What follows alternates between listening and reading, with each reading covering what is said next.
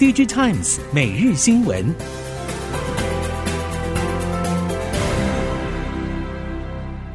听众朋友们好，欢迎收听 DigiTimes 每日新闻，我是翁方月，现在为您提供今天的科技产业新闻重点。首先带您关心。受惠来自中国 AI 晶片客户集单挹注，以及 NVIDIA、Intel、超微与众多美系大厂订单回温的台积电，十月起先前崩跌的各制成产能利用率将逐月回升，加上苹果新单放量与强势美元成为大补丸，业绩有机会优于预期。近期市场看衰台积电下半年与明年营运展望与资本支出规模，但好消息是，NVIDIA 等大客户看好低迷景气终将过去，近期已经签订明年下半三奈米家族制程订单，而台积电并没有计入不确定因素很高的 Intel 三奈米订单，以此来看，明年将可望如台积电所预期。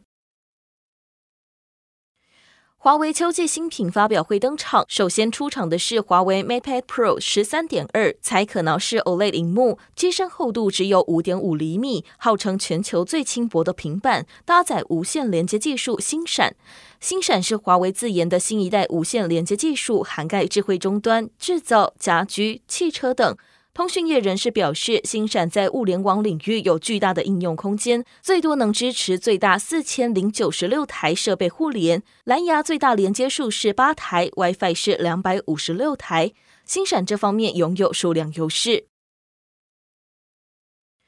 iPhone 十五系列上周正式开卖，从预购以及实体开卖反应来看，尺寸较大的 iPhone 十五 Pro Max 以及 iPhone 十五 Plus 都缴出优于原先预期的成绩。以全球手机疲软的状态来看，整体销售成绩并不算差，还是有机会维持原先的预估出货。随着 Android 阵营新机以及旗舰 SoC 平台即将在第四季陆续登场，Android 阵营能不能成功接棒 iPhone 带来的手机反弹趋势，将是第四季的重要观察指标。熟悉手机晶片人士坦言，如果 iPhone 十五系列销售热度能够维持，代表市场的消费力有所回升，明年农历新年前的 Android 手机需求也就不会太差。华为二十五号举办秋季新品发表会，从鸿蒙系统、智慧手表、荧幕、蓝牙耳机、智慧眼镜到电动车，长达两个小时的发表会，各种产品出笼，就是独缺手机。外传是目前手机已经引发美方关切，因此不愿意在这个时候再加把火，以免引来更多制裁。另一个说法则是华为要秉持神秘感，才能够带动更多买气。华为虽然没有提及手机，但实际拉货动能却没有停滞。供应链指出，以折叠机为例，客户从七月开始拉升，至今还是处于拉货动能高档。目前第四季出货还很难预估，需要视产品上市后的销售状况而定。生成式人工智慧技术快速发展，Leading AI 创办人吴恩达与 OpenAI 执行长同台出席永龄基金会主办的 AI 大师论坛，OpenAI 前研究总监一同与会。吴恩达在论坛中提到，他估计距离实现通用人工智慧还需要数十年左右，而 OpenAI 执行长则比较乐观，认为进程快速。他认为科技具有促进社会平等的力量，穷人所受的益处以比例而言将远大于富人。不过有一个但书是社会需要做出正确的政策，例如运算资源如果集中在一家公司或一小群人，科技就不具备平等的力量。Micro LED 量产动能持续启动，不过良率以及成本限制还是导致产品价格昂贵。前富采董事长李秉杰认为，目前 Micro LED 量产良率已经超过百分之九十九点九九。例如，磊晶翻转到基板的良率确实已经有大幅改善，但良率只能代表光源点亮，实际点亮后却能看出颜色渐层以及波长落差。当 Micro LED 一次巨量转移大约十万颗，如何确保十万颗的颜色以及亮度维持一致，将是很大的挑战。而 Micro LED 雷晶片消耗量比实际需求更多，也影响成本难以快速下降，估计还要两年才能改善。目前 Micro LED 颜色混合和巨量修剪等技术都还需要修正以及调整。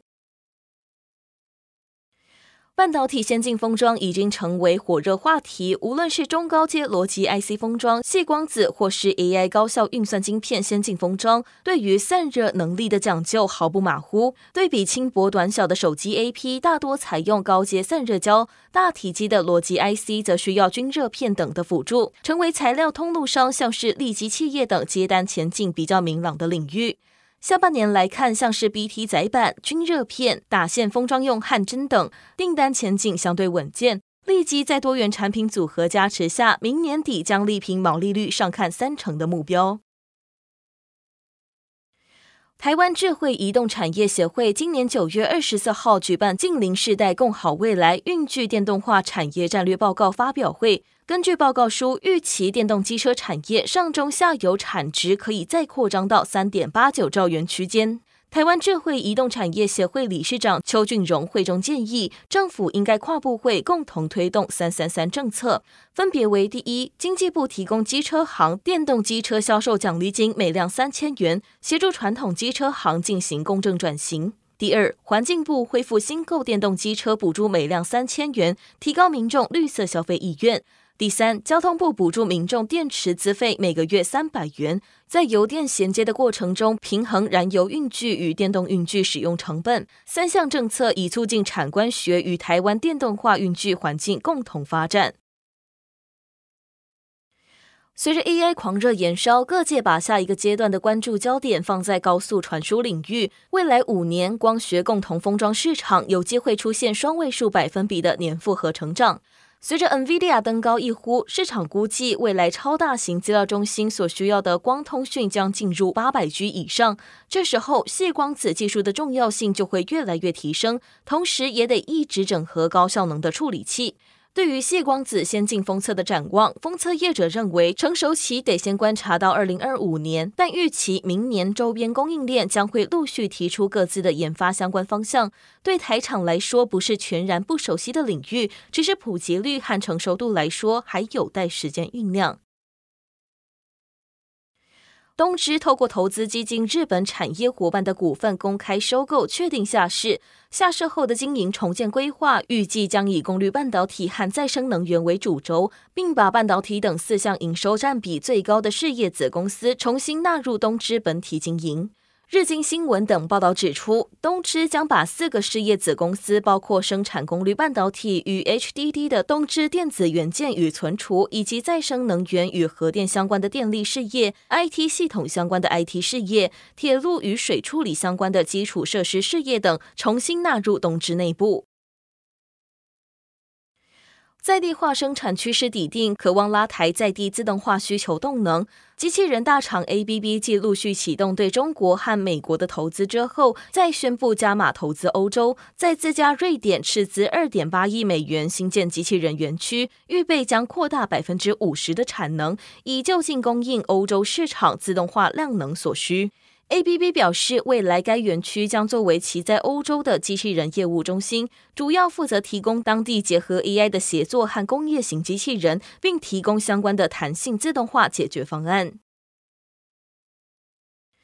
台电为了因应再生能源并网对电力系统产生出的新挑战，计划将与英国创新能源技术公司跨国合作，开启为期五年的电力系统即时灌量量测计划。台电表示，透过台英合作，已经在北中南共十处场域处布建即时频率变化率量测系统。后续将结合预计明年上线的台电宜兰东山六十百万瓦储能暗场，以即时信号导入电网，取得电力系统即时灌量，作为实际调度的重要参考数据。